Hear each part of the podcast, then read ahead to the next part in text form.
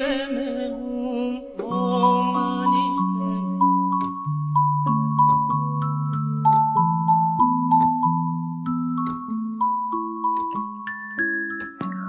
鹤，作者薛超伟。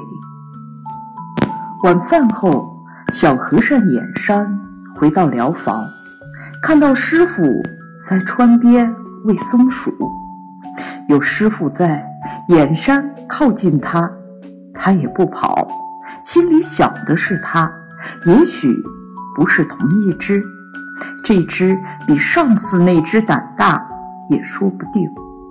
花生比松鼠的脑袋小一点，松鼠的爪子又比花生小一点。它拴爪捧着拴仁花生，翻动，找到合适角度，几下就把壳啃穿了。它不低头吐皮，碎壳像锯木时的木屑自然纷飞。约莫半分钟，花生开了一个口子。像一条小舟，他用舌头将花生仁舔出，忙忙地吃起来。师傅，我们叫它松鼠，是不是应该喂松子呀？松子多贵，长林的松鼠也该克勤克俭。眼山笑，觉得这时候师傅也像小孩一样。目送松鼠离开，眼山关上窗，做了睡前打坐的功课，与师傅各自躺下休息。他心里回想着松鼠啃花生壳的声音，很快就睡着了。到半夜，却突然醒过来。他先听自己的心跳是正常的，也没有做噩梦。他往禅床望去。望了一会儿，终究看不出来师傅是不是躺在那儿。他壮起胆喊了几声“师傅”，无人应他。他下床，凑到师傅禅床上看，才确定他不在。窗外的天色还远远没有亮起来的意思。这些夜晚，师傅究竟是去干什么呢？他决定去看看。如果师傅是偷吃，他可以叫师傅分一点儿。眼山穿上衣服，下到一楼，走进院子里，禅堂里发出微弱的光。师傅应该不在禅堂，禅堂跟大殿一样，点着长明灯。他往西看，灶屋也亮着。他轻轻走过去，灶屋闭着门。门缝里露出光，他看到锁已经打开了。他走到围墙边，透过灶屋的小窗往里面看，师傅果然在里面。他背对着窗，坐在那口镇堂之宝面前，手里拿着什么东西，晃动着。眼山看了一会儿，师傅把手从身前移开。原来他手里拿着画笔一样的东西，他用画笔去蘸身旁一只大碗里的颜料。就在他俯身的时候，眼山看见了水缸里的东西。水缸里坐着一个人，那人身上缠满纱布，一直缠到头顶，没有一丝外露的皮肤。师傅蘸好颜料，在那人身上涂画。眼山知道师傅是在刷金漆。但眼山明白自己看到的是什么，那一切景象都模糊了。是肉身佛，缸里的应该是果云师傅。师傅把他自己的师傅做成了一件佛器。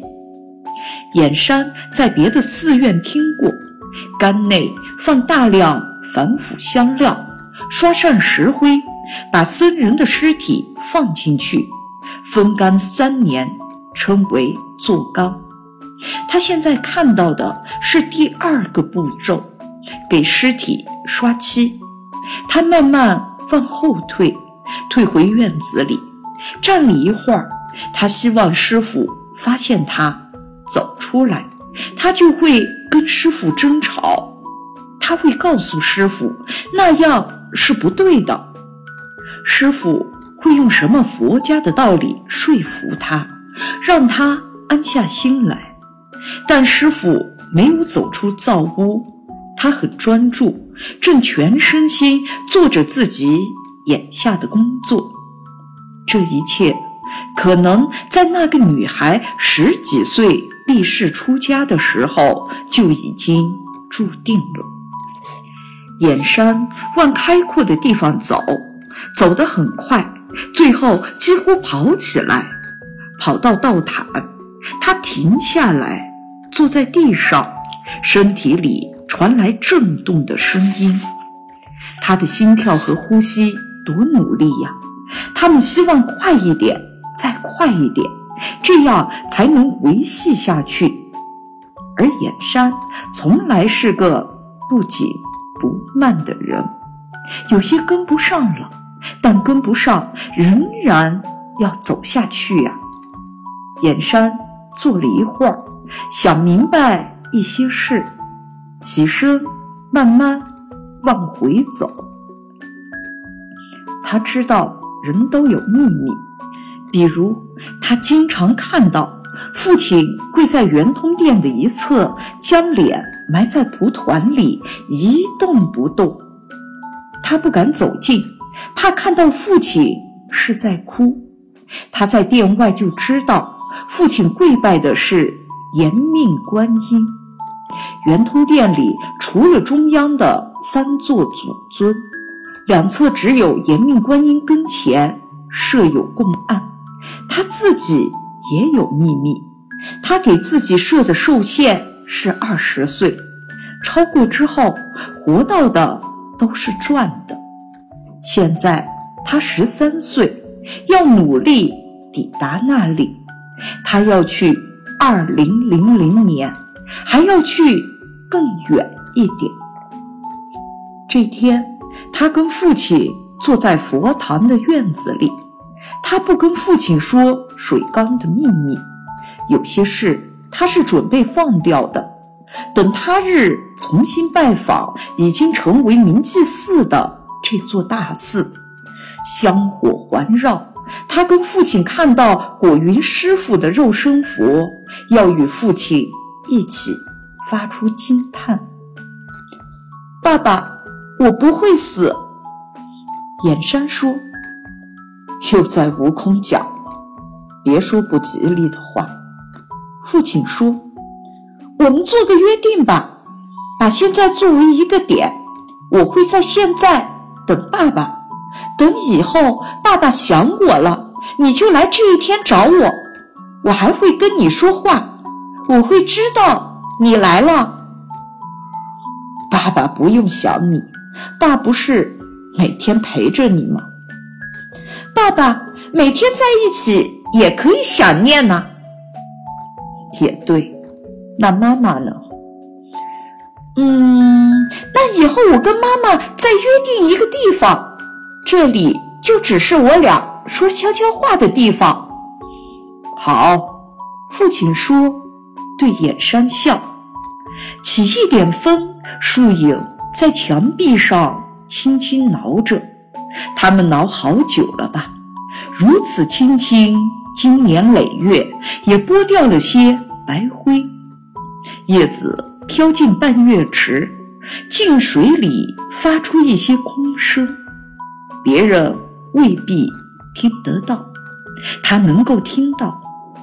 夜晚的时候，半月池偶尔会扑通一声，是他们在悄悄嘀咕吧。